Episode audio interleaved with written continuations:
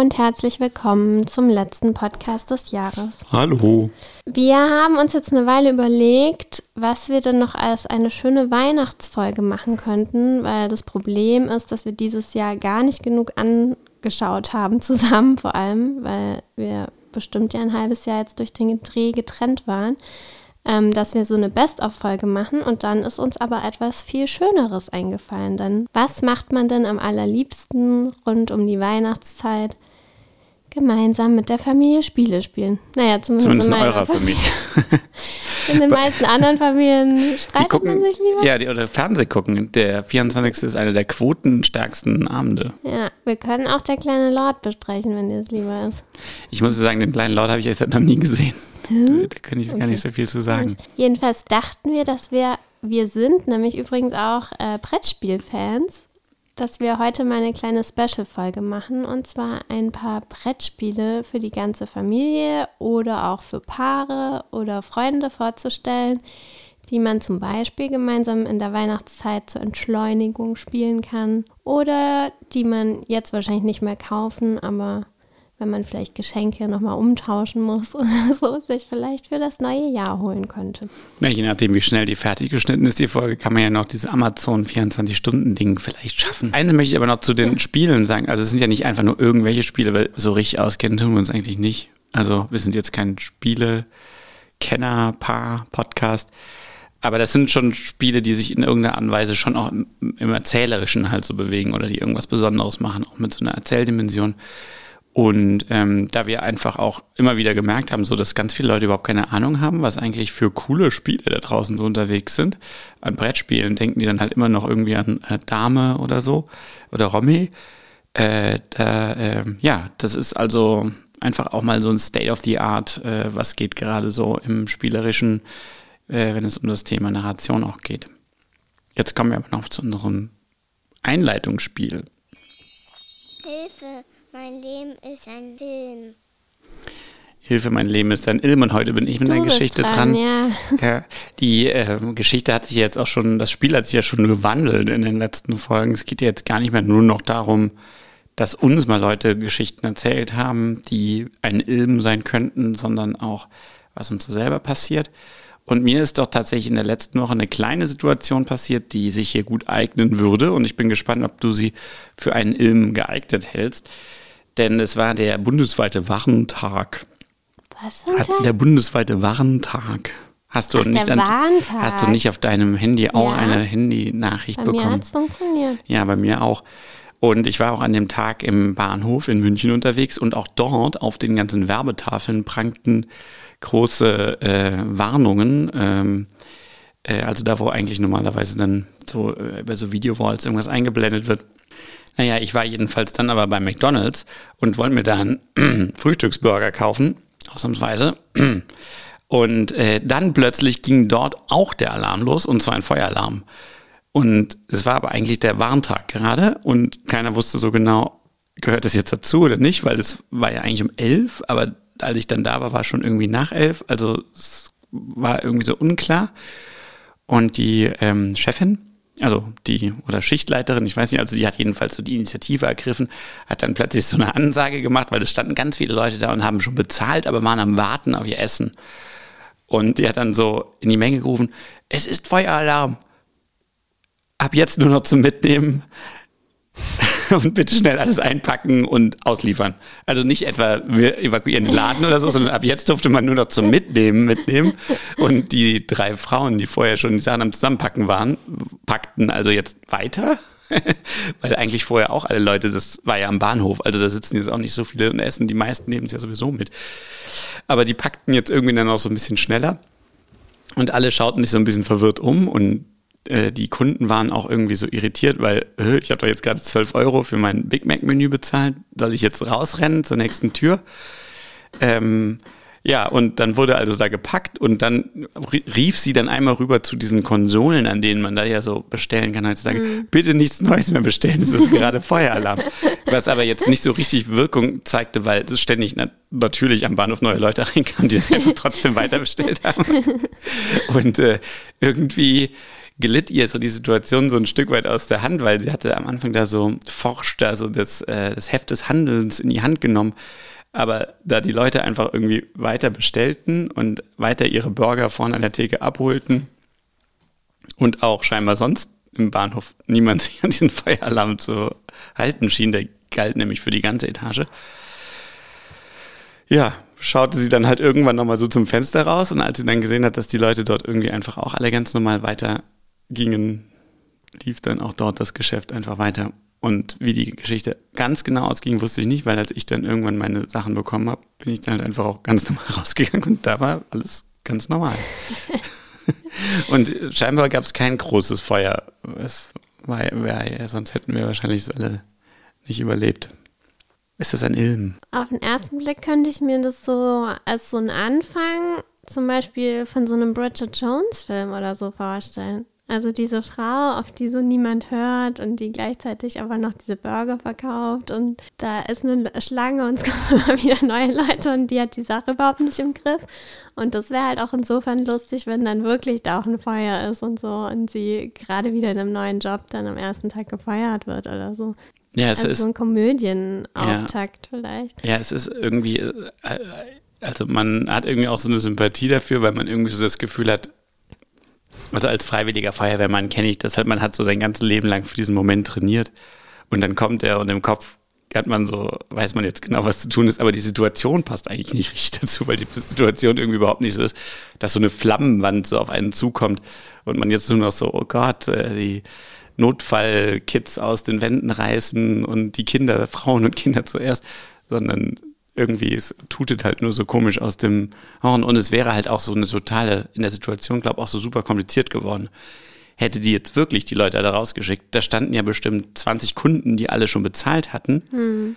und die jetzt auf ihr Essen warteten wie geht man mit denen irgendwie um? Kommen die dann zwei Stunden später wieder rein und kriegen dann ihre Burger? Nee, die müssen ja dann eigentlich mit ihren Zügen längst weggefahren sein und so. Also, Totales Chaos. Ja, das wäre irgendwie total kompliziert gewesen. Deswegen glaube ich, hat man sich am Ende dann irgendwie einfach darauf so verlassen, dass es schon kein Feuer sein wird. Aber ja, so ja, aber das kann man sich auch vorstellen, wie sie das so ihrem Chef dann da so gerade erklärt und so, während so im Hintergrund dann so Leute mit so Brandverletzungen gerade weggefahren werden und so. und einfach so, sie sind gefeuert. Ja. Ja, es ist auf jeden Fall so eine Figur, die irgendwie so eigentlich so alles richtig machen will und auch so ein bisschen überambitioniert ist, aber die vielleicht auch noch so lernen muss, so ihre Energien so in die richtige Richtung zu lenken. Irgendwie sowas für so einen Film könnte man sich das so vorstellen. ja. Die vielleicht so ja, mit so einer merkwürdigen Überambition und hat dann auch immer noch Pech dazu und so. Ja, wie bei Bridget Jones vielleicht tatsächlich. Ja. Oder es kann auch sein, dass sie alle total professionell rausgeleitet hat und danach halt voll Ärger bekommen, weil sind die doof? Das ist doch natürlich dann nur ein Alarm. Das, ist, das bedeutet doch nicht, dass Feuer ist oder so. Ja, und alle anderen sind ja auch drin geblieben und haben ja äh, ihre Läden ganz normal genau, weitergeführt. Ihre stehen dann da brav draußen und nachher werden die von lauter so Geschäftsleuten verklagt, jetzt ihren Burger nicht mehr hatten ja. und deswegen ihren Flug verpasst haben. ja, genau. ja. ja, gut. Hilfe, mein Leben ist ein Film. Wer möchte denn anfangen? Sollen wir ähm, Na, wir können ja alphabetisch, alphabetisch Ja, aber wenn wir chronologisch das machen, dann würde man vielleicht auch schon sehen, ob Spiele sich weiterentwickelt haben in der Zeit oder so. Also äh, aus dem Jahr, in dem sie erschienen sind oder aus dem, in dem Jahr, in dem sie spielen? Na, also das eine ist von 2016, das ich jetzt hier habe. Das ist vielleicht schon das. Äh, Na, ich habe. Äh, nee, ah, nee Pandemic Legacy ist dann älter. Ja, dann fangen wir doch mit dem an. Das ist ja auch quasi der Klassiker. Ja. Also unser erstes Spiel, was wir vorschlagen wollen, heißt Pandemic Legacy und basiert auf dem Grundspiel Pandemie von 2008 schon. Und das kennen wahrscheinlich viele. Das ist ähm, ja ein kooperatives Spiel also ein Spiel, in dem die Spieler gemeinsam gegen das Spiel antreten. Und da sagen dann viele Ältere auch schon mal was. Das haben die dann scheinbar teilweise noch nie gehört. Ich war mal mit unseren Spielefreunden auf so einer Veranstaltung und da kam irgendwie so ein Mann, der da auch war. Und der wollte mit uns irgendwie so ein komisches Smalltalk-Gespräch machen und wir redeten gerade über dieses Spiel. Und dem war zum Beispiel dieses gesamte Konzept des kooperativen Spiels komplett gänzlich unbekannt. Hatte der noch nie von gehört und fand das total faszinierend.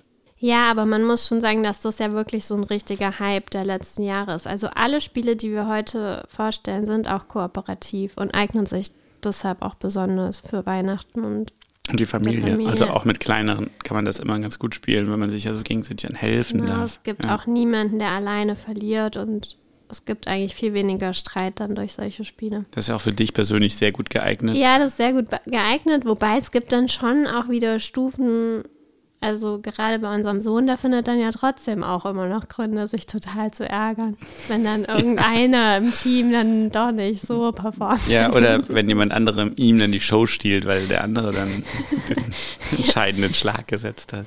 Genau, aber normalerweise, ja. In dem Fall geht es eben darum, äh, gemeinsam eine Pandemie zu bekämpfen. Und wir sind eben mit unseren Spielfreunden auch genau zu der Zeit, als hier die allgemein bekannte Pandemie herrschte, auf diese Legacy-Variante gestoßen. Das bedeutet, ähm, also normalerweise ist es ja so, dass man ein Spiel immer wieder spielt und quasi am selben Startpunkt startet, aber äh, bei Legacy ist es eben so, dass es wie so eine Art Serie funktioniert. Also man spielt immer weiter. In dem Fall von äh, Pandemic Legacy ist es quasi so ein Jahr, das man durchspielt. Also bis zu 24 Spiele sind es, weil man kann jeden Monat zweimal spielen. Somit ist man quasi ein Jahr damit beschäftigt, diese Pandemie gemeinsam zu bekämpfen. Und es gibt verschiedene Figuren, also zum Beispiel eine Ärztin, Wissenschaftlerin, ein Forscher, Soldat und so weiter, die in ihren verschiedenen Funktionen eben versuchen, dieses Virus, was sich auf der Weltkarte, die der Spielplan darstellt, ähm, verbreitet, ja, zu bekämpfen, Gegenmittel zu finden, Städte zu heilen, rumzureisen und versuchen, das Unglück zu verhindern. Und dabei gibt es eben verschiedene Story-Elemente, wie zum Beispiel, dass es dann eine Mutation gibt, die man nicht bekämpfen kann. Und ja, man muss dann eben sehen, wie man damit klarkommt. Ja, das ist ja aber kein gänzlich neues Spielelement. Dieses kampagnenartige Spiel in den nerdigeren Kreisen gab es das natürlich auch schon immer. Also so Pen-and-Paper-Rollenspiele und so haben ja eigentlich das auch immer schon gemacht. Aber das jetzt so wirklich so im, im Mainstream-Spielbereich war das scheinbar schon so eine, eine ziemliche Neuerung. So, ja, also diese, also für Brettspiel ist es schon neu, weil das natürlich auch schockierend ist, sozusagen das Gefühl zu haben, ja, ich kann es dann ja nur einmal durchspielen. das fragen dann auch immer alle. Und was ist dann danach? Ja, wie soll ich es dann nochmal spielen? Weil man kennt es ja nun mal, dass man halt das Spiel hat und dann steht es da Monopoly im, Im Schrank, Schrank, ja. und dann kann ich es auch immer wieder spielen, auch in 20 Jahren. Das ist in dem Fall schwierig. Also es ist so, dass man das Grundspiel kann man schon noch Ja, dann wieder genau. In der spielen. ersten Staffel ist war das gut. tatsächlich so, da konnte man danach das Grundspiel einfach ganz normal weiterspielen. Man hat nur diese ganzen Zusatzkarten, die waren teilweise dann kaputt zerrissen, so Aufkleber und so. Ja, Aber die haben auch immer gesagt, und das stimmt auch, ein Spiel, das du 24 Mal spielst, kein normales Spiel spielst du 24 Mal. Also selbst irgendwie, wenn das dein Lieblingsspiel ist, kommt man normalerweise nicht auf solche Zahlen. Und insofern, das Gefühl hatte man danach auch voll, fand ich. Also man hat dann auch wirklich genug gehabt davon. Also es war jetzt nicht so, dass ich danach dachte, so, oh Gott, ich will das jetzt unbedingt nochmal spielen, weil man auch wirklich dann super viel davon gespielt hat und auch dadurch, dass die, ähm, die Re ähm, also was da auch ganz besonders ist, die Regeln wachsen mit der Spieldauer an. Also am Anfang ist das Regelbuch noch relativ dünn oder beziehungsweise es sind ganz viele Seiten, wo noch freie Felder sind. Und man bekommt, das Spiel gibt dir dann Spiel äh, Monat für Monat, je nachdem, wie erfolgreich man war, neue Spielinhalte frei in so Boxen und Schachteln und Umschlägen, die man zum Teil dann wieder ins Regelheft einkleben muss, sodass die Regeln immer komplexer werden. Aber auch interessanter. Und wenn man dann irgendwie am Ende ist, dann kann man sich eigentlich gar nicht mehr vorstellen, wieder am Anfang anzufangen, wo man ja quasi noch so, äh, ja, wie so ein totaler Anfänger mit so ganz basalen Regeln irgendwie nur so startet. Ja, also Das es kommen sogar auch, mehr später neue und interessantere Figuren dazu, die man dann spielen kann und dann wirkt das am Anfang eigentlich nur noch basal. Also man kann es eigentlich mehr als so ein Spielerlebnis verstehen. Oder wie so eine Serie, die man halt durchguckt und ja, dann hat man sie gesehen. Ja, und es ist, glaube auch, es ist auch so ein Erlebnis, im, also was einen so auch ähm, als Gruppe irgendwie so sehr, also man, wir reden in der Gruppe oft darüber, über dieses Spielerlebnis, das wir hatten, als wäre das wie so eine gemeinsame Erinnerung. Also das ist schon, ähm, man braucht auch eine feste Gruppe. Also man kann jetzt auch nicht mit wechselnden Leuten weiterspielen. Mhm. Also man kann es mit zwei bis vier Spielern spielen. Ja, Man aber die Gruppe muss dann eigentlich stabil bleiben für diese Zeit. Mhm.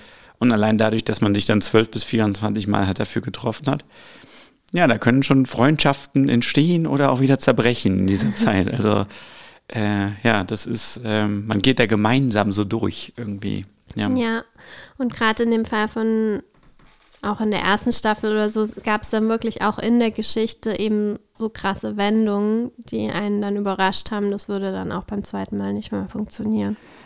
genau, Staffeln, also mittlerweile gibt es drei Staffeln davon, die nennen das tatsächlich auch so, also im Grunde genommen drei Editionen, also ähm, die man jeweils mit einem geänderten Setting und auch geänderten Regeln, aber die alle so roundabout mit dem Thema Pandemiebekämpfung dann so zu tun Ja, haben. Also der erste Teil spielt eben während dieser Pandemie. Der zweite Teil spielt dann, ich glaube, so 80 Jahre später, wo man sich dann schon in einer sehr postapokalyptischen Welt wiederfindet und quasi nur noch wenige Leute überlebt haben, die man dann erstmal überall wieder finden muss und versuchen muss zu versorgen. Der dritte Teil ist dann lustigerweise die Vorgeschichte. Im Kalten Krieg, ja. Ja. So, da sind wir, da haben wir noch gar nicht durchgespielt, aber das spielt, äh, ich glaube, 1962 und in so einem Kalter Krieg CIA-Kontext, wo so eine Biowaffe entwickelt wird und ja, wahrscheinlich der Ursprung der ganzen Geschichte. Und wenn du jetzt mal als narrative Expertin da drauf schaust, ist das eine gute Geschichte, die da erzählt wird? Ist das geschichtlich narrativ interessant? Also es ist irgendwie schon so, dass man sich mit seiner Figur dann identifiziert, wobei wir, glaube ich, auch noch Spiele haben, wo das krasser ist, die später kommen, weil es hier bei Pandemie auch so ist, dass man seine Rollen auch wechselt. Aber also gerade die erste und zweite Staffel, fand ich, haben schon ziemlich gut funktioniert, dass man diese Wendungen auch teilweise schockierend fand, weil die einen auch selbst betroffen haben. Also für mich war es zum Beispiel schon mal ein sehr extremes Erlebnis, als ich dann wirklich einfach gestorben bin. Dann war ich einfach tot und konnte es auch nicht fassen.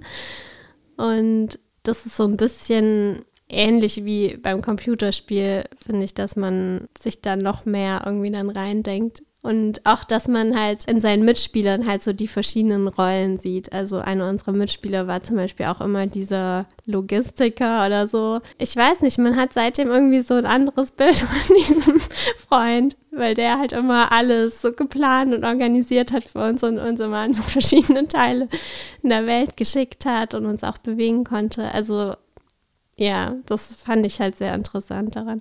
Geschrieben finde ich es allerdings, also ja, das stimmt alles und das macht auch Spaß, aber man muss das in gewisser Weise auf so einem gewissen, wie bei so einem Computerspiel, auf so einem gewissen Trash-Level oder so auch so sehen, weil, also so wie das geschrieben ist und wenn man dann diese Karten liest und dann kommen da so Dialoge drin und so, die du, ja, das ist schon alles, vielleicht hilft da auch die deutsche Übersetzung auch nicht so sehr. Aber ähm, ja, das dachte ich schon so. Also ist ja auch interessant, weil gibt es wirklich Spiele, Brettspiele, die das gut hinbekommen, wo man wirklich so denkt, okay, das ist auch irgendwie in einer gewissen Weise sprachlich, literarisch ansprechend und hochwertig, ist ja mal erstmal ein Fragezeichen, weil ich sag mal, die Siedler von Katan oder äh, Rummikub haben natürlich jetzt auch nicht durch sprachliche Brillanz, so sind sie nicht hervorgestochen. Ja, wir können ja mal schauen, wenn wir Ja. jetzt welche von den anderen Spielen besprechen. Also ich fand hier war das halt sehr gut mit dem Spielprinzip gekoppelt. Also irgendwie, Ja, das stimmt, ja. man konnte sich halt sehr gut in diese Welt hineinversetzen und die haben das wunderbar geschafft, dass wirklich auch in der Fortsetzung das einen total interessanten neuen Kniff bekommt und trotzdem muss man jetzt nicht komplett neu eine Spielmechanik lernen. Und das Gefühl, was die durch diese Spielmechanik vermittelt haben, das hat sich so gut Ja. vermittelt. Also gerade, dass du in Teil 2 dann erstmal diese Karte wieder entdecken musst und die, diese Weltkarte, Orte. die Weltkarte, ja. Genau. Mhm. Also du bist da am Anfang erstmal auf so einem ganz kleinen Fleck, auf so einem Schiff quasi unterwegs und ja, du siehst überhaupt nicht, wo du hinfährst und so. Also diese Sachen, wie das dann auch visuell gestaltet war und so, das hat total gut funktioniert, fand Ja. ich. Ja, ich würde aber auch die Stärken eher mechanischen da sehen. Also dass, Ja. also dass die auch so Stück für Stück dich zu Experten werden lassen für so eine Seuchenbekämpfung, weil immer mehr Regeln dazukommen und immer mehr Möglichkeiten, wie du auch handeln kannst und Spezialfähigkeiten, die du auf deine Figuren aufladen kannst. Das funktioniert total gut. Und das macht auch total Spaß, weil die auch so ein super gutes Gefühl dafür haben, wie die so eine Lernkurve anlegen. Also, dass du so, wenn du am Anfang wissen würdest, wie viele Regeln du am Ende beherrschen musst, würdest du abwinken von Beginn an, weil du denkst, das kann man niemals schaffen. Aber dadurch, dass sie das so Stück für Stück einführen und die dann auch so immer das so attraktiv machen, die neuen Regeln dann auch zu benutzen, dadurch wächst man da total rein. Ähm, aber es ist jetzt nicht so, dass man danach so denkt, so, oh, mit diesen Figuren bin ich jetzt, also jetzt im Sinne von einer, von einer Geschichte, ne? Also wie jetzt bei einer, bei einer Fernsehserie oder so, mit diesen Figuren bin ich mega mitgegangen und, sondern es ist schon sehr auf einem mechanischen Level. Ja, also, dass also man, man so versucht zu gewinnen und es Ja. wird dann immer schwieriger sozusagen. Also der Plot ist irgendwie nicht so cool und die Story aber schon. Also irgendwie haben die eine coole Story-World da, aber der Plot ist jetzt, also gerade in Teil 1 ist es ein bisschen basic, so wenn man so Pandemiefilme und so kennt. Ja, aber sie haben halt immer richtig coole Elemente dabei. Also auch in Teil 3 hast du dann irgendwie so ein äh, Ausweisheft, wo du dann so verschiedene Identitäten als Spion annehmen kannst und dir auch selber basteln kannst und so. So Sachen machen halt total Spaß. Und das sind auch narrative Elemente. Ja. Ja, also ich würde mal sagen, ach so, ich habe gar nicht diese Basic-Sachen. Also es ist ab 14 hier angegeben, ähm, Dauer circa 60 Minuten pro Partie. Man musste aber wirklich auch sagen, dass sich die Partien wirklich in so eine Art Planungsphase und dann in das Spiel an sich äh, unterteilen. Also man sitzt da manchmal wirklich auch erst mal 20 Minuten da und plant, wie man jetzt das Ganze angehen will. Und äh, Anforderung steht hier hoch. Also ich würde auch sagen, das ist wirklich ein Spiel jetzt eher für Fortgeschrittene, weil auch wenn die Lernkurve echt ja gut nachvollziehbar ist, aber man braucht da wirklich schon auch so ein paar Leute, die gerade was Regeln betrifft, eher so Füchse sind.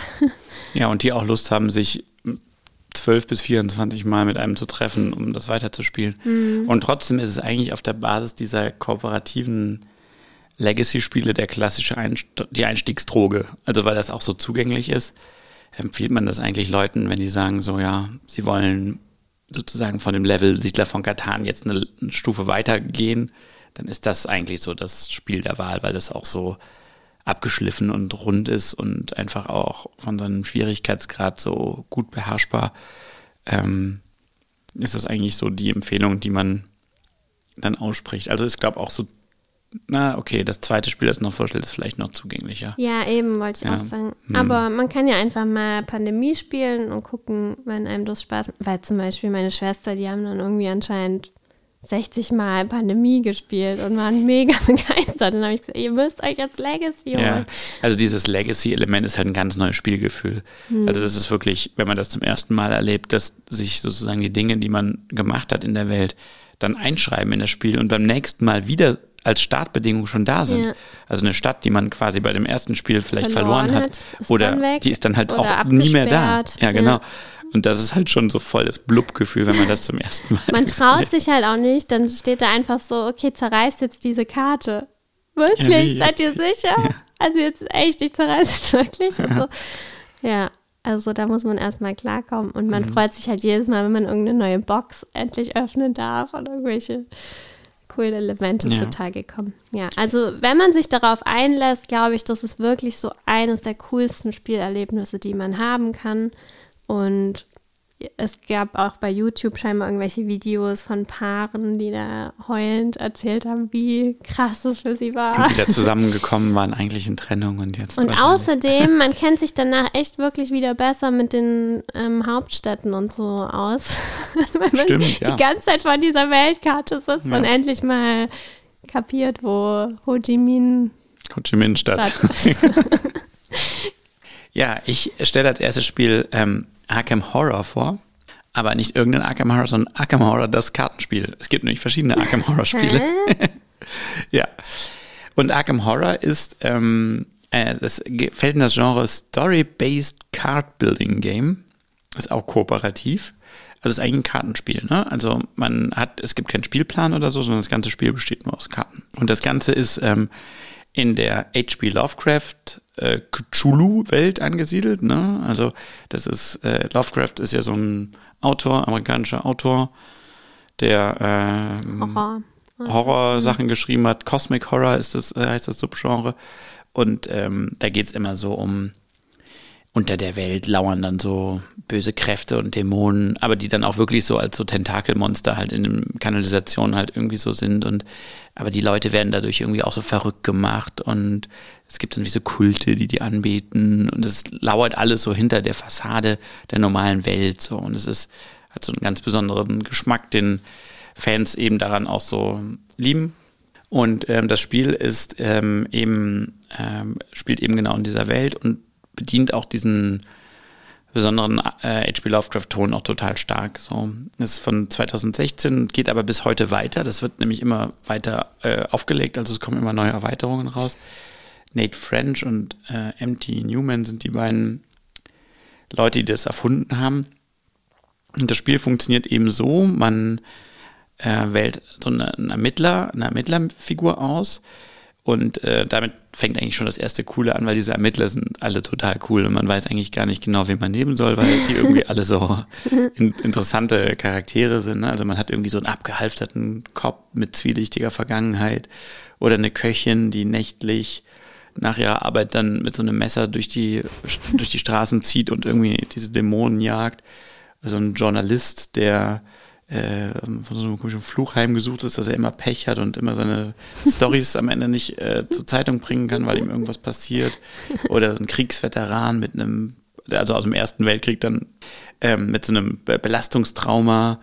Ähm, und man, deckt, man stellt sich sozusagen ein Kartendeck zusammen. Ja, das ist quasi dann das, äh, aus 60 Karten besteht das. Das sind dann spezielle Karten drin, die zu dem Ermittler gehören.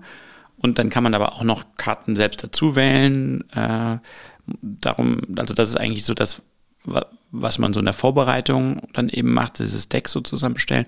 Und das Deck ist dann sozusagen die Hand an Möglichkeiten, die man in diesem Spiel mhm. hat. Also alles, was da drin ist, kann man im Spiel dann später ja. tun. Und also, dadurch charakterisierst du halt deine Figur. Also du darfst immer je nach Figur nur ein bestimmtes Arsenal-Karten ja, ja nutzen. Genau, das steht dann auch auf dieser Ermittlerkarte dann drauf, wie die, das zusammengestellt sein muss. Also mhm.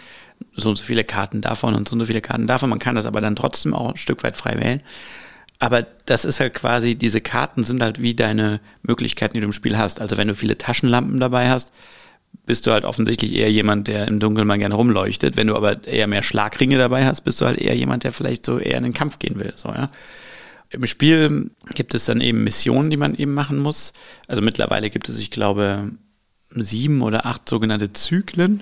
Also ein Zyklus ist dann immer wie eine große Kampagne und diese besteht dann wieder aus so zehn bis zwölf einzelnen Missionen, die man spielt. Und so ein Zyklus ist halt quasi so das, was man dann mit einem Ermittlerteam so durchzieht und das, wo die verschiedenen Geschichten auch dann aufeinander aufbauen.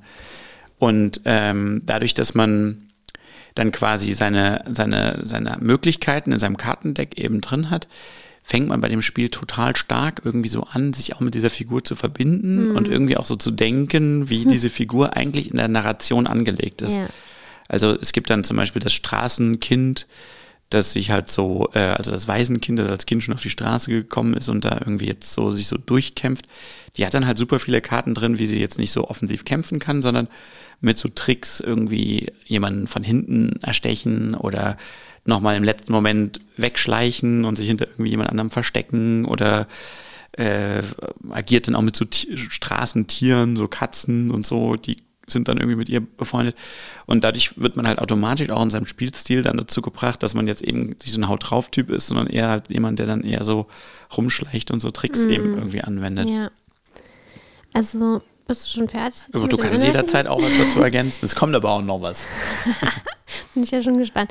Nee, also das finde ich jetzt narrativ wirklich das herausragendste Spiel von den vier, die wir jetzt vorstellen, weil es wirklich unglaublich gut funktioniert, sich mit diesem Charakter zu verbinden.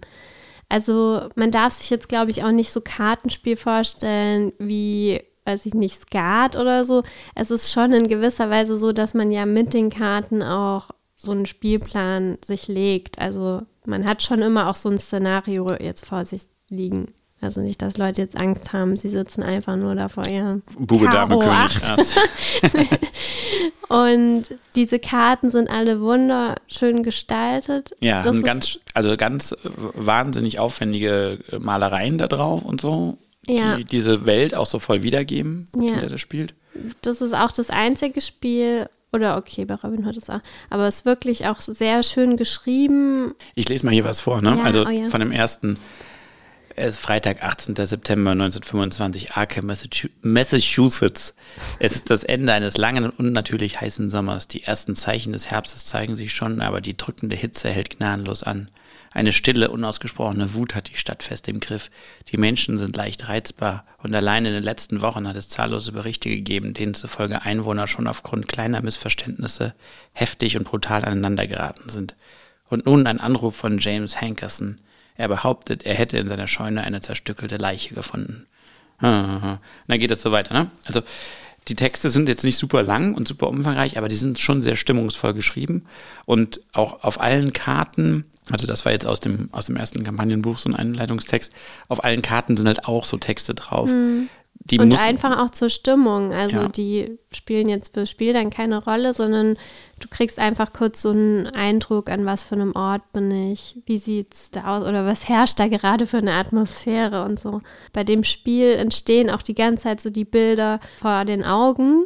Also man kann es sich irgendwie gar nicht vorstellen, wenn man ein Kartenspiel spielt, aber man taucht wirklich sehr stark in diese Szenarien ein, die auch in sich so stimmig gestaltet sind. Es gibt da einfach ganz tolle Situationen, also wo wir da überall schon unterwegs waren, so in Paris, da in der Stadt, dann ist man mal irgendwie in so einem Zug, wo man durch diese verschiedenen Waggons klettert, während irgendwie hinter einem der Zug schon so eine Brücke herunterstürzt oder dann waren wir in so einem Opernhaus, trifft da eben dann auf die verschiedensten Gestalten, die super zwielichtig sind und muss immer wieder entscheiden, wie man jetzt ja, sich in der Situation entscheidet, ob man sich jetzt traut, mit dieser Figur was zu verhandeln oder muss ich gegen den kämpfen oder haue ich jetzt lieber ab, solange es noch geht. Und man arbeitet da auch richtig schön als Team zusammen, finde ich.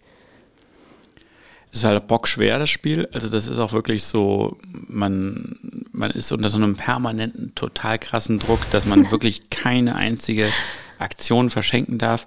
Das ist aber auch- bei Pandemie Legacy genau Ja, das ist auch so, das auch stimmt, ja. Richtig krass. Ja.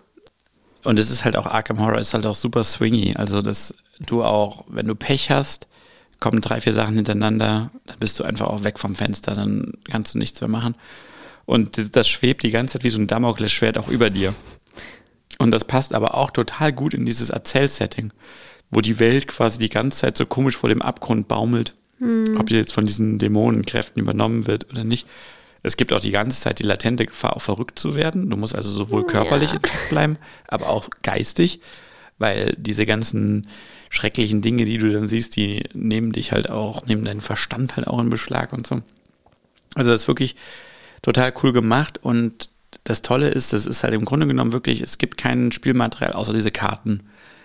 Und die legt man dann zwar teilweise vor sich aus, auch wie so eine Art Spielplan, aber ähm, das, das Geniale an dem Spiel ist meines Erachtens nach, wie die es halt für Mission für Mission wieder schaffen, immer wieder aus dem bestehenden Regelset, das übrigens auch relativ komplex ist, es ist jetzt nicht super einfach oder so, man muss super genau lesen, wenn man irgendwas machen will, aber wie die es immer wieder schaffen, aus diesem Regelkorsett neue Situationen entstehen zu lassen, diese Regeln in einer neuen Art irgendwie anzuwenden. ne? Also, Ja, also, man kann es sich gar nicht vorstellen, wenn man so denkt, was soll ich denn mit ein paar Karten machen? Also bitte. So, aber die finden wirklich in jeder Mission irgendwie ein neues Spielprinzip, ja. was sich dann auch wieder mit dem Inhalt total gut verbindet.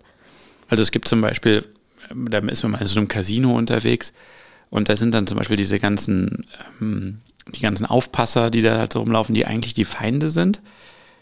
Die sind aber dir gegenüber halt erstmal friedlich eingestellt und sie machen eigentlich nichts, sind aber sozusagen spielmechanisch sind das eigentlich Feinde, solange du halt nur da rumläufst und halt normal spielst an den Spielautomaten.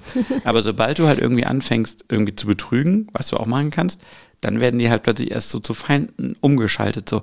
Und sowas zum, also so Ideen haben die halt quasi in jeder Mission, wie die irgendwie das so ein bisschen adaptieren und ein bisschen anders machen und du erstmal so auch dich total darauf einlassen musst, diese Regeln so Wort für Wort zu befolgen, um dann zu merken, ach so, die Feinde sind eigentlich jetzt gar keine Feinde, sondern das sind irgendwie nur wie die Aufpasser, weil die, Spiel, die Spielregeln so funktionieren, dass die erstmal sozusagen nur ganz passiv agieren. So. Mhm. Und das, sich darauf einzulassen und dann zu merken, ach so, okay, krass, stimmt, wir sind ja gerade in der Kanalisation von Paris unterwegs und da ist ja, was weiß ich, super dunkel und deswegen weiß man nicht, in welche Richtung. Und das, die Spielmechanik, deswegen ist das so, dass ich quasi nicht weiß, in welche, also so, das, das entwickelt ja, ja. sich erst vor deinem inneren Auge, dann wenn du das so aufbaust und dann wirklich die, den Spielregeln so stumpf folgst. Das ja, oder wie mit dem Zug, was ich vorhin schon erwähnt habe. Dann ist es halt immer voll schwierig, in den nächsten Waggon reinzuspringen so und hinter dir brechen aber diese Karten, also diese Waggons weg. Und wenn die dich halt erreicht haben, dann ja, hast du halt verloren, dann stürzt auch runter. Und davon haben die einfach unglaublich viele Ideen, die immer wieder variieren. Ja. Also auf jeden Fall ein total empfehlenswertes Spiel. Es ist leider relativ teuer. Das Grundspiel eigentlich nicht, das kostet äh, 60 Euro. Da sind, dann ist so eine kleine Starterkampagne drin. Ja, gut, 60 Euro ist jetzt, glaube ich, schon teuer, wenn man normal eher so Tabu spielt. ja, okay, ich komme ja eher aus den Warhammer-Gefilden. Ja, also 60 Euro so. ja, keine Ahnung, 60 Euro voll billig. 60 Euro, drei Farben und zwei Pinsel. Sehr sympathisch. ja. Nee, also es ist wirklich nicht günstig, aber ja. ich fand schon voll, dass es ein Geld wert war, weil es wirklich so liebevoll gemacht ist und man einfach viel Zeit damit verbringt und man kann es ja wirklich auch, also da ist es zum Beispiel auch so, man kann es ja mit anderen Figuren dann nochmal spielen. Und so. Ja, genau. Anders als bei Pandemic Legacy gibt es ja schon einen Wiederspielwert und man kann hier zum Beispiel auch viel besser mit wechselnden Spielgruppen spielen, weil es ist auch eigentlich kein Problem, wenn man zum Beispiel zu zweit spielt, dann mal für eine Mission noch jemanden dazuzunehmen mhm. oder dann auch nochmal jemanden auszutauschen oder so. Das geht schon.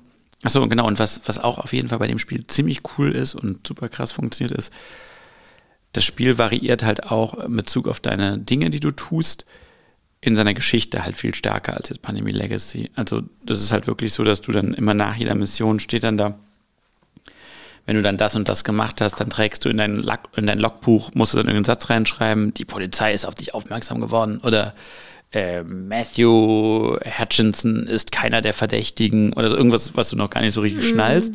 Und dann irgendwann später kommt dann halt so die Frage in der späteren Mission, ist die Polizei eigentlich schon auf dich aufmerksam geworden? Wenn ja, dann lies hier und da weiter. Wenn nein, dann so und so.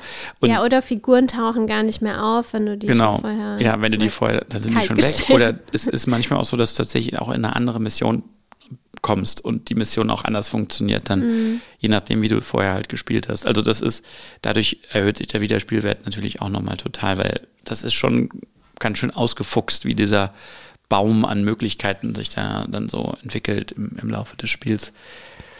Ja, ja, also das ist eher, glaube ich, man muss halt dann diese Story World mögen. Also das ist jetzt eher ein Spielvorschlag vielleicht auch. Ja, und du Leute, brauchst ein und einen Juristen im Haus, weil es braucht halt wirklich jemanden, der diese Regeln halt wirklich so komplett einatmet.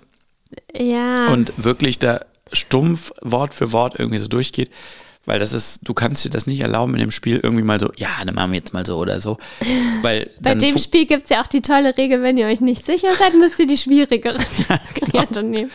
Also du musst das wirklich, das ist wie so eine Programmiersprache teilweise. Mm. Du musst das wirklich so ganz haargenau durchführen, sonst klappt dann diese Mission nicht, was sie sich überlegt haben. Ja, dann, wenn du da irgendwie so denkst, ja, ja, ich glaube, ich habe schon verstanden und so. Nee, dann kann es halt einfach sein, dass der ganze Gag der ganzen Mission nicht zündet und der Endboss nicht auftaucht, zum ja, Beispiel. Gut, also wenn du das Gefühl hast, irgendwie einfach, dann hast du Dann hast du was falsch. falsch und das passiert selbst uns oft und ich bin wirklich, da ich sitze da und blätter und blätter, Nadine ist schon oh, mega genervt. Ja. Aber selbst uns passiert es dann manchmal, dass man denkt, hä, irgendwie verstehe ich nicht, was diese Mission. Und dann merkt man so am Ende, ach so, Moment, ich habe hier dieses eine Wort überlesen, das eine Schlüsselwort. Das bedeutet, dass diese ganzen Feinde sich komplett Toll, anders verhalten. Irgendwie hat jetzt keiner mehr Bock, das zu spielen. Ihr müsst das unbedingt spielen. Ja, ich kann ja noch was. Also es ist Platz äh, 27, oder was? Genau, Platz 27 insgesamt bei Board Game Geeks und Platz 1 in der Unterkategorie Customizable. Also quasi ähm, so Spiel Kartendeck-Spiele. Platz 1. Also jetzt sei der, ist man eigentlich überzeugt, würde ich sagen. Total. Platz 27. ja, also Ich glaube, das Spiel polarisiert auf jeden Fall. Also die, mit denen wir es gespielt haben, fanden es auch entweder richtig, richtig cool oder haben es echt total Oder haben die gehasst. Freundschaft beendet. Ja. ja.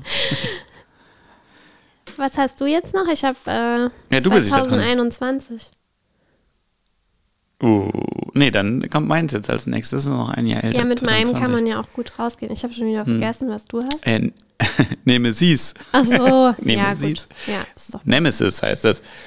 Ähm, ich habe es so falsch Also ausgesprochen. es kommt nachher noch voll das gute familientaugliche und mainstreamige Spiel. Das ist, wenn also eine entweder spult jetzt mal nach hinten. Aber nicht, dass ihr abschaltet, weil es kommt noch eins auch voll gut für Kinder und so. Ja. Ja, das ist ja bei Arkham Horror jetzt gerade nicht so der Fall gewesen. Wobei der Anton es auch total toll findet. Ja gut, das ist kein normales Kind, aber ja. Ja. Äh, und das nächste findet er auch total toll. Nemesis nennt er das immer. Das heißt aber Nemesis. Das hat er aber noch nie gespielt. hat er noch nicht gespielt, nur die Figuren sich dann angeschaut. immer die ganzen Spielmaterialien Ja. gerne. Weil da gibt es nämlich Spielmaterialien.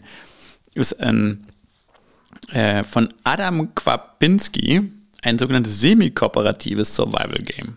Und jetzt wird es interessant, das ist nämlich Stimmt. semi-kooperativ.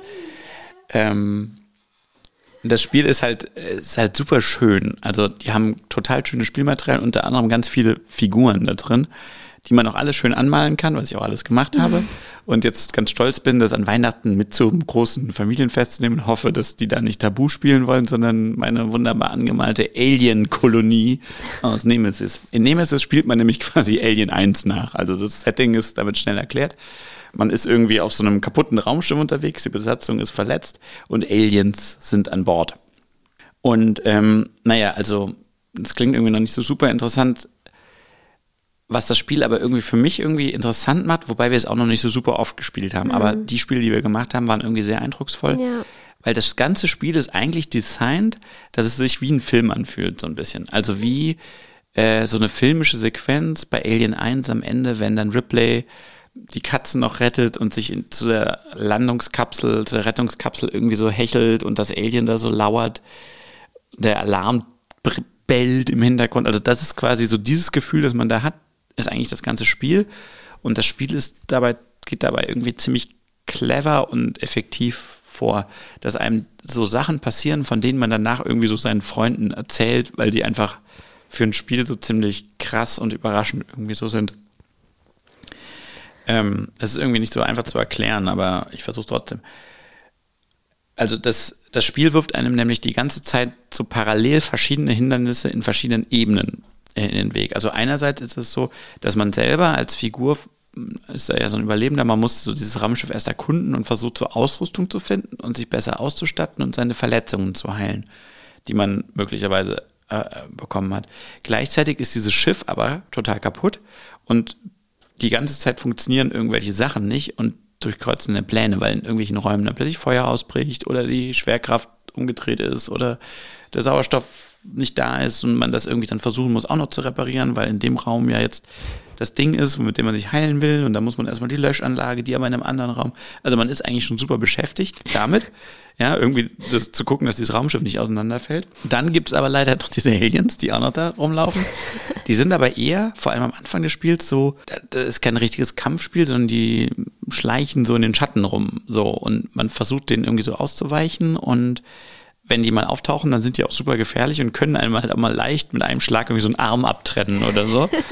Äh, was in dem Spiel auch alles möglich ist, oder irgendwie die Beine brechen oder irgendwie sowas, so dass man danach eben noch schwieriger damit zu tun hat, dieses Feuer zu löschen, weil man in diesen Raum wollte, wo dieser MIDI-Kasten ist, um seine Beine wieder anzunähen, die man verloren hat. Und dann kommt als vierte Ebene. Also man sollte mal super leise sein die ganze Zeit, sonst. Die vierte Ebene ist halt die der Mitspieler. Denn eigentlich hat man ja verschiedene Mitspieler und die haben auch so verschiedene Charaktere. Es gibt so den Techniker und den Piloten und den Kämpfer und den Wissenschaftler. Das Jeder- war aber auch nicht so sehr ausgeprägt. Nee, mit dem Grundspiel leider noch nicht so richtig. Die haben aber schon bestimmte Fähigkeiten und Stärken und so. Und mit denen agiert man ja dann so zusammen natürlich. Ne? Also der Wissenschaftler versucht dann irgendwas rauszufinden, damit man gegen die Aliens besser kämpfen kann. Und der Kämpfer verteidigt den Raum, während der Techniker die Schleuse repariert. Denkt man so, aber das Spiel ist halt semi-kooperativ. Das heißt, jeder dieser Spieler, der mitspielt, hat halt versteckte Aufgaben. Und die Aufgaben sind teilweise so, dass die sich so widersprechen, dass sie nicht beide gleichzeitig zu erfüllen sind. Also es kann zum Beispiel sein, dass der eine den Auftrag hat, das Schiff zu zerstören, weil das Alien, die Alienbrut darauf vernichtet werden soll. Der andere hat aber gleichzeitig den Auftrag, das Schiff für die Corporation zu sichern und zur Erde zurückzubringen. Und ein Dritter hat vielleicht den Auftrag, als einziger zu überleben. So, das gibt's halt auch. Und der muss halt irgendwie versuchen, die anderen auszuschalten. und man weiß natürlich nicht, was für einen Auftrag die anderen haben. Und Ja. deswegen gibt's irgendwie dieses Werwölfe von Düsterwald-Phänomen, halt das noch über allem drüber liegt. Weil, Du weißt nicht, wen du halt trauen ja, kannst. weil die Leute halt dich teilweise dann in die Luftschleuse locken, um dich rauszupusten. Und haben aber vorher gesagt, sie würden dir helfen wollen, die Flammen zu löschen und so. Und diese Kombination von den Ereignissen führt halt dazu, dass man danach viel zu erzählen hat, wie das Spiel abgelaufen Ja, ist. also So. bei dem Spiel fühlt es sich irgendwie nicht so an, dass man sich mit der Spielfigur verbindet oder so. Also man hat da irgendwie auch gar niemand vor Augen, fand ich. Sondern es fühlt sich eher so an, als wäre man halt wirklich jetzt mit den Leuten aus seiner Familie da. Ja, auf dem Und ist so, was, Nicke, wieso hast du jetzt Maike einfach zurückgelassen, um dich zu retten? Und so typisch.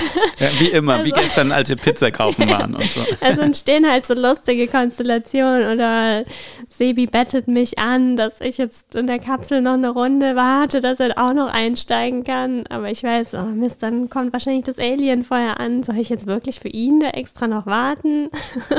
Hast du gewartet? ja klar, aber wir haben es ja trotzdem eigentlich nie alle lebend da von diesem Schiff. Nee. Also okay, wir stellen uns wirklich eine Laute sehr schwierige Spiele vor, aber das fand ich auch echt sauschwierig. Aber wenn man das dann mal schafft und an der Erde ankommt und dann auch noch diesen Alien-Scan übersteht, Ja, weil das ist nämlich noch, das, hat- das ist noch wirklich, ein- das ist noch ein super Witz, weil immer wenn man mit diesem Alien in Kontakt tritt, muss man so eine Karten ziehen von so einem Stapel, wo so äh, Kommissar Kugelblitzmäßig mit so roter Farbe irgendwie so abgedunkelt ist, was eigentlich auf dem Feld draufsteht. Und dann muss man die am Ende in so eine, so eine kleine rote Scannerfolie schieben, wo man dann sieht, und man hat davon vielleicht so zehn Karten im Laufe des Spiels jeder gesammelt, weil da zehnmal irgendwie Aliens über den Weg gelaufen sind. Und dann Die muss man jede so einzelne groß. reinstecken und auf manchen steht halt drauf, Infiziert. äh, infiziert, du hast leider ein Alien im Bauch. Also das war alles umsonst, weil du hast nicht nur verloren, sondern hast auch noch ein Alien auf die Erde gesch geschmuggelt. ja. Also ja, das hat irgendwie ganz so, haben echt viele von diesen coolen Ideen drin, bei denen man irgendwie so denkt, ja, das sind so ganz klassische Sci-Fi äh, Klischees quasi aus, aus diesen Alien-Filmen halt, die da irgendwie dann so in so eine Spielmechanik irgendwie eingeflossen Ja, sind. total. Aber also man kann auch ähm, am Anfang auch zwischen zwei Zielen wählen auf seiner eigenen Karte. Also man kann das auch unterschiedlich konfrontativ spielen, sage ich mal. Kann man ja schauen, wie man. Also wir sind, glaube ich, eher da so die hartgesottenen, außer ich glaube, aber die anderen nehmen immer die Ziele, ja, ich muss irgendjemanden in der Luftschleuse da abmoxen. Aber ich denke, letzten Endes, bevor man sich jetzt an Weihnachten irgendwie wegen irgendwelchen Zeug aus der Vergangenheit streitet und sonstigen Sachen, Dann lieber wegen lieber Luftschleusen. da so abreagieren und danach wieder so komplett äh, friedlich unter Weihnachtsbaum sitzen. Ja, wobei deine Geschwister zum Teil ja diesen Streit dann auch mit ins Real Life wieder zurückgenommen haben, aber okay. ja, Ja. das waren eher die nerdigen, aber unterschiedliche Nerdigkeiten, weil das eine spielt in der Zukunft, das andere 1925 Method Shoe Shoeships. ja, Und jetzt kommen wir noch zum, also wir mögen scheinbar eher so düstere Spiele. ja, Jetzt kommen wir noch zum Sherwood Forest. Ja, zu Robin Hood von 2021 von ähm, Michael Menzel. Ich habe, glaube ich, bei Pandemie nicht gesagt, das von Matt Leacock und äh, wie heißt der? Rob Da- Davino oder Rob so. Ne? Oder so. Ja, mhm. Ähm, auch sehr bekannte Spielemacher. Also inzwischen sind die halt auch voll die Stars. Aber die wirken halt total sympathisch. So. Also das sind halt auch eher so Nerds oder so Leute, die wie so, ähm, ja, halt diese Computer-Nerds aus der Schule. Also die haben auch immer so Hemden an und so eine Brille und dann sitzen die irgendwie immer vor so Spieleregalen und sind da irgendwie am Rumtüfteln, so mit ihrem Spielmaterial. Wir haben ja auch selber mal so einen Spielerfinder ähm, kennengelernt. Der saß auch vor so einem Spielregal. Genau, und die sehen echt alle gleich aus und haben immer so ganz viele so Kästchen. Einen sind ganz viele Würfel, da sind so Plättchen, weiß nicht was. Und irgendwie, ich habe übrigens auch mal ein Spiel erfunden, als ich glaube fünf oder sechs war, habe ich bei so einem Wettbewerb sogar mitgemacht. Da habe ich alles so selber auf Papier und Buntstiften gemalt. Und da habe ich auch so ein Getränke, war das? Getränkewärme? Ich habe da auf jeden Fall was gewonnen. Also Das will ich natürlich auch sehr gerne mal spielen, das Spiel. das war genial. Nee, aber ich habe gedacht, das ist eigentlich auch voll die sympathische Community irgendwie. Aber wer weiß. Vielleicht sind die auch manchmal ein bisschen besserwisser. So, äh, Robin Hood. Also genau, das ist nämlich auch der Spieleerfinder von Andor. Das kennen wahrscheinlich auch manche. Die Legenden von Andor, nicht die Star Wars-Serie, die jetzt neu Ah ja, so ja, genau.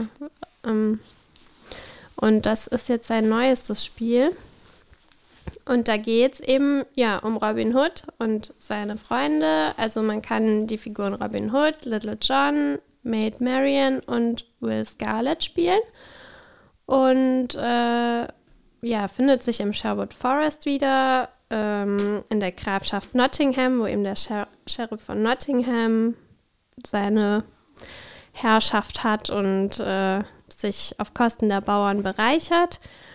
Und ähm, am Anfang des Spiels ist es so, dass Little John, der gerade gehängt werden sollte, entkommt und zu seinen Freunden zurückkehrt und damit natürlich für noch mehr Unruhe jetzt gesorgt ist. Also der Sheriff ist jetzt noch mehr na, äh, hinter den Geächteten her. Gleichzeitig spielt man eben so verschiedene Kapitel und muss in jedem Kapitel irgendeine besondere Mission erfüllen. Also mal muss man irgendwie jemanden befreien oder man kann einen Schatz suchen oder muss an so einem Ritterturnier teilnehmen oder ja, kann eben das Geheimnis um das Verschwinden von König Richard ähm, erforschen.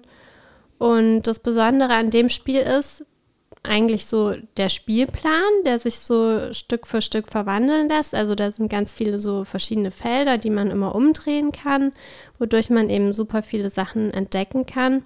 Und man kann sich auch durch so ein ganz interessantes System, also man hat so einige Figuren, durch die man sich irgendwie über dieses Feld bewegen kann. Also die kann man dann so aneinander legen und ja, kann sich dann quasi in diesem Wald vorwärts bewegen. Also es gibt dann Baumwipfelpfade, über die man entlang klettern kann. Oder wenn man irgendwie ein Seil hat, dann kann man sich zum Beispiel über die Burgmauer drüber bewegen. Oder dann steht da, keine Ahnung, so ein Wagen mit Heu rum, in dem kann man sich verstecken. Und ja, gleichzeitig muss man eben aufpassen, dass man nicht von den Wachen entdeckt wird und von dem Söldner, der von dem Sheriff äh, beauftragt ist, einen zu finden und versucht dann da halt so seine Aufgaben so zu lösen. Das Spiel ist irgendwie super simpel eigentlich. Man kann sofort losspielen. Ja. Ach so, das habe ich vergessen. Man hat dazu noch so ein, ja, wie so ein Buch. Das ist tatsächlich auch ein so gebundenes Buch, Ja. das dann ist mit so äh, auch diesen, wie heißen denn diese Fäden, die man da auf die Seiten so legt, wie so, äh, die braucht man übrigens auch in so verschiedenen Farben, äh, diese, diese Ach Lesezeichenfäden. so, ja. Hm. Genau. Und das ist im Grunde genommen wie so ein Choose Your, also das ist verbunden, so eine Art Choose Your Own Adventure Mhm. Mit diesem Spielplan, in dem man so diesen Wachen ausweichen muss. Also in dem Buch ist es dann auch ganz oft so, ähm, dass dann, du machst halt irgendwas und dann steht da so, ja, okay, schlag Seite 86 auf und dann ist da ein kleiner Text, den er vorliest und dann steht so, ja, okay, willst du dem Bauern helfen oder nicht? So, und dann, je nachdem, was du wählst, musst du auf einer anderen Seite weiterlesen und so geht das Spiel dann irgendwie wieder weiter auf dem Spielplan dann wiederum. ja. Also, ähm, dadurch hat man schon also eine starke Immersion, finde ich auch, weil man man kann halt mit den Leuten irgendwie auch unterschiedlich umgehen, ne? also mit dem Volk. Also man kann Mhm. Ja. denen dann eher Manche so viel, versuchen einem ja zu helfen, Ja. andere nicht, das weiß man ja nicht. man ja. weiß auch nicht, manchmal kann man denen auch nicht so trauen, ob die einen jetzt irgendwie dann verraten oder nicht. Und man kann halt sich auch immer entscheiden, will ich jetzt eher so einen persönlichen Vorteil, jetzt irgendwie einen neuen Gegenstand oder sowas bekommen oder eher was für die Leute tun. Ähm, und dadurch entwickelt sich auch eine Dynamik, die eigentlich in dem Spiel echt ganz gut funktioniert, weil ähm, ja, diese einzelnen Missionen auch sehr gut gebaut sind. Also man hat am Anfang so das Gefühl, ja gut, auf dem Spielplan so viel kann ja hier irgendwie nicht Ja. passieren. Aber da kommen doch immer wieder irgendwelche Überraschungen zutage, wo man plötzlich so ein Plättchen umdreht, wo man echt überrascht ist, wie das, das die da so viele Ideen auch durch dieses eigentlich simple, man hat das Brett und kann verschiedene Teile Ja. des Bretts quasi umdrehen, Also wo dann ein anderes Beispiel auch Bild so auf der eine Rückseite ist. Kutsche, die bewegt sich dann quasi durch den äh, Spielplan und kann dann auch in die Burg reinfahren und so Sachen. Das geschieht einfach durch dieses Aufdecken der Plättchen. Ja. Und dann kann man die zum richtigen Zeitpunkt anhalten und überfallen und so. Also das Spiel hat auch sehr viel so mit Timing zu tun. Also man spielt auch so gegen die Zeit eigentlich. Man hat nicht so super viel Zeit für die Mission. Da muss man immer aufpassen. Es ist halt auch total toll, mit Kindern zu spielen. Ja. Also wir haben das mit der ganzen Familie gespielt und unsere jüngste Tochter war da fünf oder vier, glaube sogar. Und die konnte total gut mitspielen, weil es halt einfach ganz ähm, simpel ist von den, also man konnte das jetzt als Vierjährige nicht alleine spielen, aber wir treffen ja die das so Entscheidung dann mit. Genau, ja, und genau. dann kann sie aber trotzdem, es gibt dann auch ähm, so ein, so ein äh, also es gibt keine Würfel, aber man muss immer alles mit so einem Beutel machen, in dem man halt Mhm. verschiedene Steine reinschmeißt und dadurch ist dann die Wahrscheinlichkeit, einen bestimmten farbigen Stein zu ziehen, halt unterschiedlich, je nachdem, wie viele Steine man schon reingeschmissen hat. Und ähm, ja, das ist halt äh, wirklich am Ende in vielen Missionen auf Messerschneide gewesen, wo Mhm. man wirklich dachte, so, okay, wir haben jetzt noch eine Runde Zeit, dann, was weiß ich, hat uns der Sheriff hier äh, gepackt und wir müssen jetzt irgendwie drei rote Steine daraus ziehen. Und dann zieht man und zieht man. Und dann hat die Vierjährige dann am Ende den dritten roten Stein in der Hand und alle schreien völlig begeistert auch. los und jubeln, weil sie es jetzt geschafft haben, den armen Schmied doch noch vor der Hinrichtung äh, zu retten. Toll, sehr kindgerecht. Sehr kindgerecht, genau. Das Gut, musste das man war dann. ja nicht so ja, der, klar. nur der Strick ist ja nur, das ist nur so in den Hals gelegt. Toll. Ja, hier steht auch wieder ab zehn Jahren, aber Ja, damit ist, glaube ich, gemeint, dass man es wirklich spielen kann, so alleine. Ne? alleine, Aber ja. Äh, man muss ja auch gut lesen können und so. Aber jetzt so mitspielen mit der Familie klappt damit total gut, fand ich so. Mhm. ja, es hat allen echt auf jeden Fall viel Ja. Spaß gemacht. Und die Geschichte ist gut geschrieben, interessanterweise. Das ist ja die bekannte Robin Hood-Geschichte, ähm, aber äh, so ein bisschen Sidetrack, das dann halt auch mal, was man mit den verschiedenen Dorfbewohnern dann irgendwie da so zu tun hat und so. Und äh, man kann am Ende dann auch mindestens eine sehr große Entscheidung auch treffen, wo das Spiel dann in eine ganz andere Richtung sich bewegt und man dann auch ganz andere Missionen spielt. Ähm, also kann man es auch mindestens zweimal eigentlich spielen. ja. Es gibt auch noch eine B-Variante. Also wenn man es einmal durchgespielt hat, kann man so einen Marker umlegen und dann ändern sich auch pauschal schon bestimmte Dinge. Und dann hat man, manche Sachen funktionieren dann anders. Also der Hinweis ist dann nicht unter dem einen Stein, sondern irgendwo anders dann zu finden. So, also man kann das eh dann nochmal einen kompletten Durchgang machen. Aber man kann auch nochmal versuchen, die anderen Varianten dann auszuprobieren, die man eben noch nicht gesehen hat. Also, ja. Wir hatten aber jetzt irgendwie nach dem ersten Durchgang jetzt irgendwie nicht den ganz großen Anreiz, das nochmal zu machen. Ja, aber ich würde es jetzt schon nochmal spielen, weil es scheint echt total unterschiedlich zu sein. Mhm. Ja, von den Figuren her ist es jetzt nicht sehr ausgearbeitet. Also die haben jetzt, jeder hat, glaube ich, dann noch so eine Sonderfähigkeit, aber das jetzt nochmal mit einer anderen Figur zu spielen oder so ist jetzt nicht so interessant.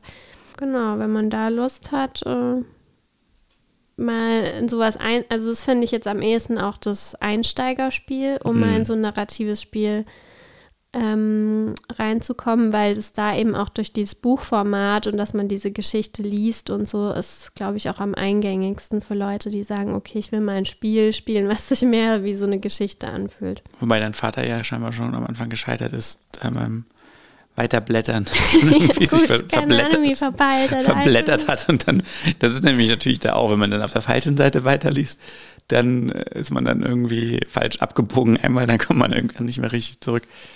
Aber das, äh, ja, würde ich auf jeden Fall auch sagen, das ist halt schon sehr einsteigerfreundlich. Es ist auch nicht so schwierig. Also, Ja, ach so, genau, das wollte ich nämlich noch sagen, weil ich finde, das ist gut ausbalanciert, aber da ist es eigentlich so ausbalanciert, dass man es normal schon dann schafft eher. Während ich das jetzt bei Nemesis zum Beispiel, finde ich nicht. da ist der Normalzustand, dass man es eher nicht schafft. Ja, also es ist wirklich super gemacht, dass wenn man es gut spielt, dann kann man die Mission eigentlich auch schaffen. Oder sonst zumindest beim zweiten Mal, weil dann weiß man ja schon so ein bisschen mehr oder hat ein paar mehr Hinweise, wo man zuerst hinrennen muss oder so. Ja. Genau. Also sollen wir nochmal zusammenfassen vielleicht? Das wäre so das Einsteigerspiel für die ganze Familie, auch mit Kindern. Dann würde ich sagen, Pandemie Legacy vielleicht so für wenn man schon ein bisschen fortgeschritten ist und vielleicht eher so mit Freunden spielen will. Nemesis finde ich, ja, ist wirklich so mit Familie, aber nur mit Erwachsenen, Ja, und auch für wo man ja, sich auch was verzeihen kann. auch den unterhaltsamen Abend, aber das ist jetzt vielleicht auch nichts, was man jetzt über ein halbes Jahr lang immer wieder spielt oder so. Nee, aber ich finde das mal, also zum Beispiel mit Freunden finde ich das nicht so schön, weil da traut man sich ja auch nicht so, die so in die Pfanne zu hauen. Also Die Freundschaft könnte leiden. Super, mit Geschwistern oder so zu spielen. Und äh, Arkham Horror, also für uns ist das spielen wir halt voll gern zu zweit einfach. Also Das kann man übrigens auch alleine spielen. Das spielen ja auch viele gut, Leute dann spielst halt ohne mich in Zukunft. dann rettet dich niemand mehr da in letzter Hm. Ja. Instanz, ja, das finde ich ist aber auch wirklich, wenn man sich so vornimmt, okay, wir spielen einfach alle Zyklen oder so, dann wird das, glaube ich, auch ein paar sehr zusammenschweißen. Wir können uns nicht scheiden lassen, wir haben noch den sechsten Zyklus nicht beendet. Insofern, ja, also die Folge richtet sich jetzt einfach an Leute, die sowieso ja an narrativen Spielen und an so Szenarien interessiert sind. Deswegen gehen wir davon aus, dass ihr alle ja auch eher fortgeschritten seid und einfach mal was anderes wollt als Tabu. Tabu ist ja auch erzählerisch, aber eher Ja, also mit halt unserer labert Spielgruppe hatten wir es halt auch manchmal so, dass man dann eher so ein Vorspiel noch, da kann man ja mal dann so Karten kloppen. spielen und dann halt das richtige Spiel. ja.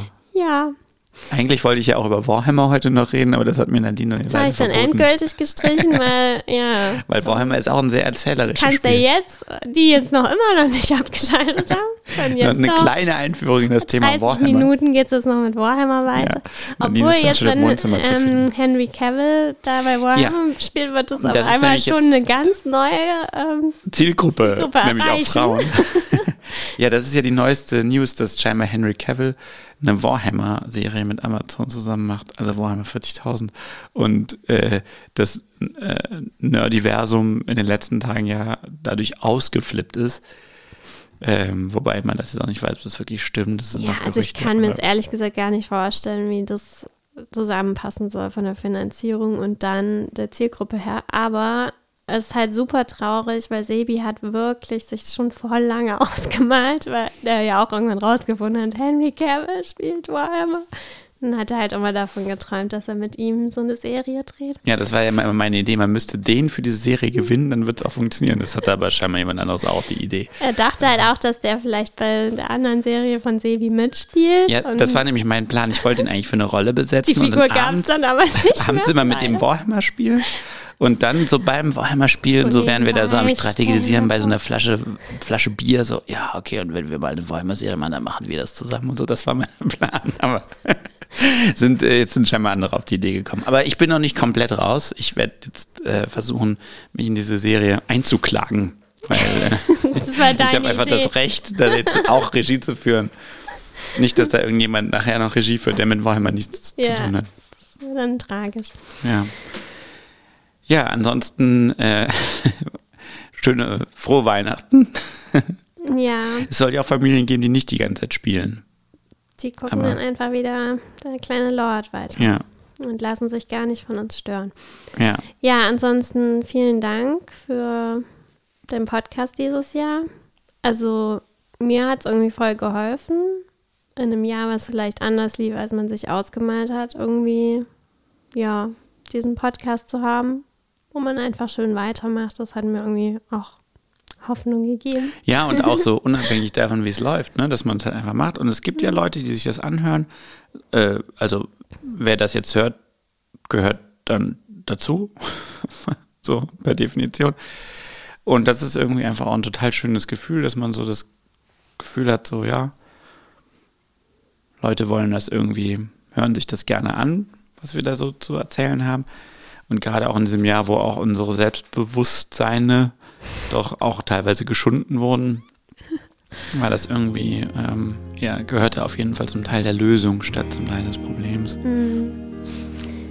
Insofern wünschen wir euch allen schöne Weihnachten und hören uns auf jeden Fall wieder im neuen Jahr. Ja, und dann auch wieder mit eher filmischen Themen, wobei wir auch nochmal über Computerspiele auch reden wollen, aber natürlich auch wieder unter dem Fokus der Erzählung. Und bis dahin, bleibt gesund, esst Lebkuchen. Weckt Und nicht die Kinder. weckt nicht die Kinder. Bis bald.